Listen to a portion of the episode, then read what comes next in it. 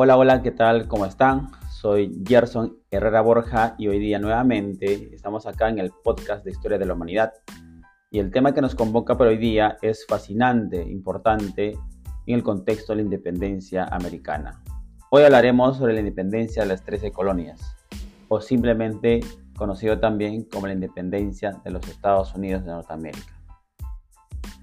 La Declaración de la Independencia de Estados Unidos fue el inicio del proceso de emancipación de las trece colonias del dominio británico. Esta violenta guerra concluyó con la firma de la Paz de Versalles en el año 1783. Para conocer bien el tema, primero vamos a hablar sobre cómo estaban conformadas las colonias. La colonización inglesa se realizó en la parte del continente desde el año 1607, como consecuencia de las persecuciones religiosas y de las migraciones hacia Holanda y América del Norte. En 1620, un grupo de peregrinos puritanos, llamados posteriormente los Pilgrim, padres peregrinos, perseguidos por sus creencias, se embarcaron en el Mayflower y al llegar a América se asentaron cerca de Virginia, fundando la colonia de Piedmont. En el trayecto de viaje se reunieron para redactar un contrato que fijó las reglas de la futura comunidad, que se convirtió en la primera legislación escrita del país.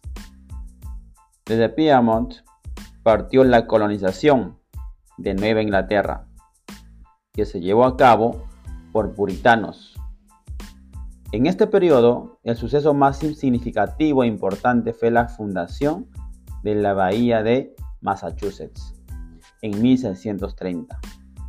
Entre 1607 y 1732 se conformaron un total de 13 colonias.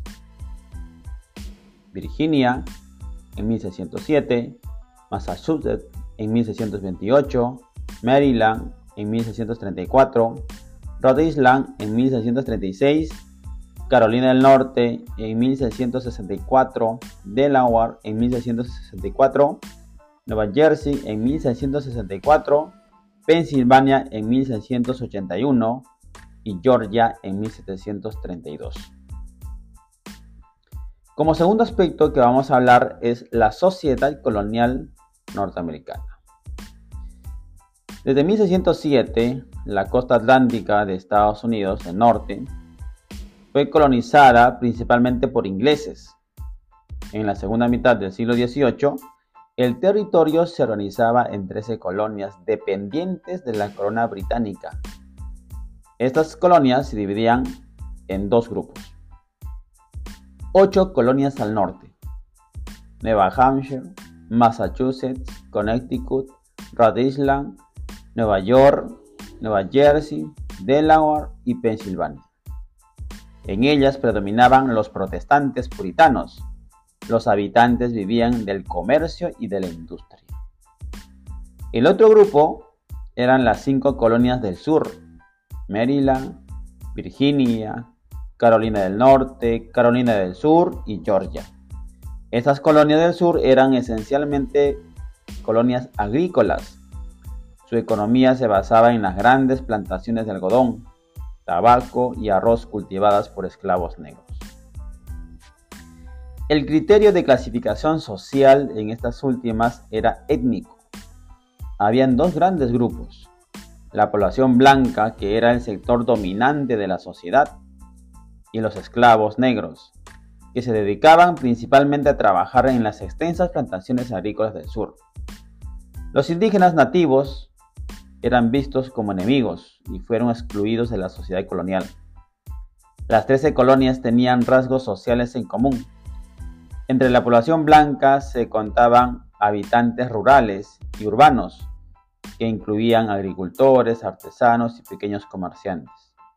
Los grupos más acomodados no tenían la riqueza ni el poder de la nobleza europea, aunque los terratenientes del sur poseían grandes extensiones de terreno y esclavos. En la zona de la frontera habían cazadores, leñadores y hombres de montaña, generalmente aventureros especiarios y fugitivos. Como punto número 3 vamos a hablar de las causas de la lucha de la independencia de las 13 colonias. Es decir, por qué estas 13 colonias impulsaron separarse de su metrópoli, en este caso del Imperio Británico. Cada una de las colonias tenía su gobierno propio y su Cámara de Representantes, elegida por todos los colonos. Colonos eran todos los habitantes de las 13 colonias, para administrar sus asuntos internos y sus relaciones con la metrópoli, es decir, con Inglaterra. Las colonias gozaban de autonomía económica y religiosa y solo mantenían entre sí las necesarias relaciones comerciales. Las colonias del norte se dedicaban al comercio y desarrollaron la industria, mientras que las colonias del sur se basaron su economía en la producción del arroz, del tabaco y algodón, es decir, en la agricultura. ¿Qué es lo que sucedió años posteriores? Una de las causas más importantes para la lucha por la independencia de las 13 colonias es sin duda la Guerra de los Siete Años, que se dio entre 1756 y 1763. Inglaterra y Francia se enfrentaron en la Guerra de los Siete Años, uno de cuyos escenarios fue América del Norte. La participación militar de los colonos norteamericanos fue decisiva para la victoria inglesa y la posterior expulsión de los franceses.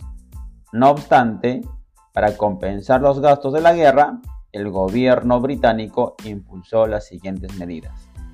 Claro, toda guerra genera gastos. Y entonces, lo que los gobiernos hacen es crear impuestos para que pague la población. Es decir, aquí los colonos fueron los más perjudicados. Cabe decirte que la guerra de los siete años básicamente fue eh, quitarse el territorio, lo que hoy en día sería parte de Canadá. La ley del timbre. En marzo de 1765, el Parlamento inglés aprobó la ley del timbre, que obligaba al uso del papel sellado y en todo tipo de documento público, jurídico o privado. Los colonos reaccionaron enérgicamente y se negaron a pagar los impuestos, alegando que habían sido impuestos por el Parlamento inglés, en el que no habían ningún representante de ellos. Las juntas coloniales solicitaron al Parlamento que se derogue, es decir, que se elimine. Para dar fuerza a su pedido, suspendieron la importación de mercancías británicas a las colonias. En marzo de 1766, el Parlamento decidió abolir la ley del timbre, o también conocido como Stamp Act, pero conservó su derecho a las importaciones fiscales. Otra medida que impusieron los británicos sobre las colonias. La ley de Tomshed, en 1767. El Parlamento inglés, a sugerencia del ministro de Hacienda Charles Townshend, promulgó un conjunto de impuestos a algunos productos que los colonos traían desde Gran Bretaña, como el plano, el vidrio, la pintura, el papel y el té. Los colonos reaccionaron, obviamente, organizando un congreso en Nueva York en 1767, donde se negaron a aceptar impuestos dictados desde Inglaterra, argumentando que allí carecían de representantes y llamaron a la población a boicotear los productos ingleses. Mientras que los comerciantes conformaron ligas de no importación de los productos ingleses, desde Boston, capital de Massachusetts, se lideró la oposición política a las reformas coloniales.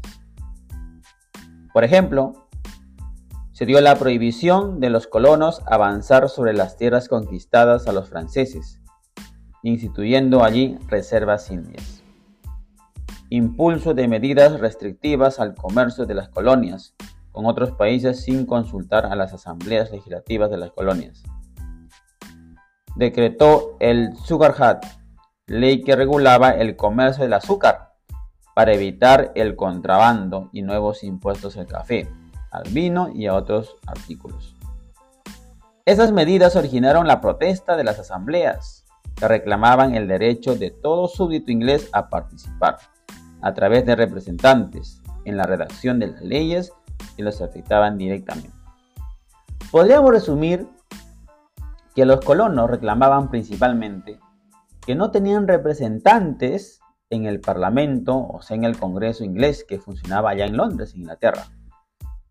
Y así como no tenían representantes, evidentemente, no había quien defienda los derechos de los colonos. Y por eso, el Imperio Británico creó sendos impuestos para obligar a pagar a los colonos. Y por eso impulsó básicamente la lucha por la independencia.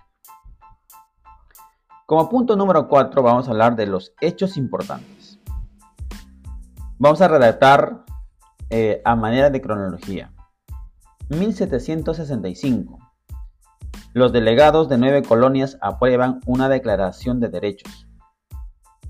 Los americanos son súbditos ingleses.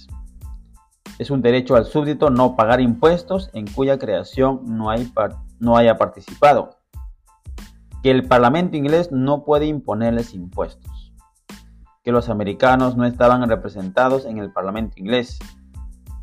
En 1767, el Parlamento no toma en cuenta la Declaración de Derechos e impone nuevos gravámenes, o sea, nuevos impuestos. En 1770 ocurre la matanza de Boston. En dicha ciudad una multitud protestó contra los impuestos. Las tropas británicas disparan y matan a cinco colonos. Se revocan las leyes de Townshend, pero se conservó el impuesto al té. Las cosas se van poniendo turbias. 1773. Se produce el motín del té el gobierno británico estableció un impuesto al té, ley con la que pretendía monopolizar el comercio del té y provocar la ruina de los comerciantes norteamericanos, o sea, de los colonos. Ante esto, se produjo el llamado motín del té, cuando un grupo de colonos disfrazados de indios asaltó los barcos ingleses en el puerto de Boston y arrojaron al mar su cargamento de té. Así se rompieron las relaciones con la metrópoli, es decir, con Inglaterra. El gobierno británico respondió con dureza. Cerró el puerto de Boston y el ejército inglés ocupó la ciudad. Reemplazó a los funcionarios americanos por otros británicos y restringió el derecho a la reunión. 1774. Se produce el primer Congreso de Filadelfia. Asistieron como delegados de las colonias John y Samuel Adams, George Washington, John Hay, etc. Reconocieron a George III como máxima autoridad, en este caso como rey de Inglaterra, pero cerraron el comercio con Inglaterra. Un año más tarde, 1775, en abril, los colonos, formando milicias, o sea, ejércitos improvisados, vencen al ejército inglés en la batalla de Lexington. Ese mismo año, 1775, se produce el segundo Congreso de Filadelfia. Participaron personajes notables como los hermanos Adams, en este caso John y Samuel. Participó también eh, George Washington, Thomas Jefferson y Benjamin Franklin, Robert Morris, partidarios todos ellos de la independencia. Washington es nombrado general en jefe del ejército norteamericano. Así se produce la liberación de Boston. 4 de julio de 1776. Hecho histórico para los Estados Unidos. Se produce el tercer Congreso de Filadelfia y se aprueba la Declaración de la Independencia de Estados Unidos. Redactada el acta por Thomas Jefferson, John Adams y Benjamin Franklin. Así, ese día, 4 de julio de 1776, las 13 colonias, con excepción de Nueva, de Nueva York, que se abstuvo, declaran su independencia respecto a Inglaterra. Es decir, la independencia de Estados Unidos es muy similar a la independencia peruana. Sin haber derrotado todavía de manera definitiva en una batalla, los colonos, así como en el Perú, proclaman su independencia. Y es en ese proceso que después, años más tarde, recién van a derrotar militarmente a los, en este caso a la corona inglesa. 1777. Washington, es decir, George Washington, logra el triunfo en la batalla de Saratoga. Esta victoria decidió que Francia, enemigo de Inglaterra, y España, otro enemigo de Inglaterra, apoyen la independencia norteamericana. Intervino el marqués de Lafayette, un personaje importante de la Revolución Francesa. La guerra continúa. 1781. George Washington, con ayuda de Francia, logra la victoria de la batalla decisiva de Yorktown. Una batalla que va a sellar prácticamente la independencia de las 13 colonias. 1783 se firma el Tratado de París, también conocido como la Paz de Versalles, firmado en noviembre de 1783 entre Gran Bretaña, España, Francia y Holanda, hoy conocido como Países Bajos, en la cual reconocen la independencia definitiva de las 13 colonias. 1787. Estados Unidos, el país independiente, elabora su constitución, la primera constitución política de América, y establece como forma de gobierno la República Federal, una convención constitucional reunida en Filadelfia. De ese mismo año nace un nuevo país, Estados Unidos de, Norteamérica, que años más tarde se convertirá en la potencia del mundo, sobre todo después de la Primera Guerra Mundial. Un dato importante de este tema. Los Estados Unidos se fundaron como una república federal, es decir, que cada una de las antiguas colonias tenía autonomía, aunque bajo el mandato de un gobierno central. Las ideas que fueron los cimientos de la fundación del país se plasmaron en la Constitución, el cual se hace énfasis en las libertades individuales y el derecho a la sublevación ante un mal gobernante. Para terminar nuestro tema, vamos a hablar de las consecuencias de la independencia de las 13 colonias. Primero, la explosión de un conflicto armado entre Gran Bretaña y sus colonias americanas, que finalizaría en 1789. Es decir, el imperio británico poco a poco va a ir perdiendo sus colonias en América. Consecuencia número 2. La creación de una nueva nación americana, los Estados Unidos de América una vez finalizada la Guerra de Independencia. 3. La implantación de en la joven nación de nuevas ideas como la ilustración e ideas republicanas en material social y político, permitiendo la federación y la redacción de la primera constitución en 1787. 4. Se produjo una sociedad que mitificaba sus orígenes peregrinos y establecía la igualdad de derechos de nacimiento, aunque no abolió la esclavitud hasta muchos años después. 5.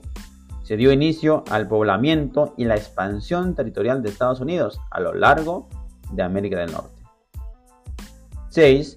Se fundaron las tendencias políticas opuestas que, casi 100 años después, dieron lugar a los bandos enfrentados en la Guerra de Sucesión, entre 1861 y 1865.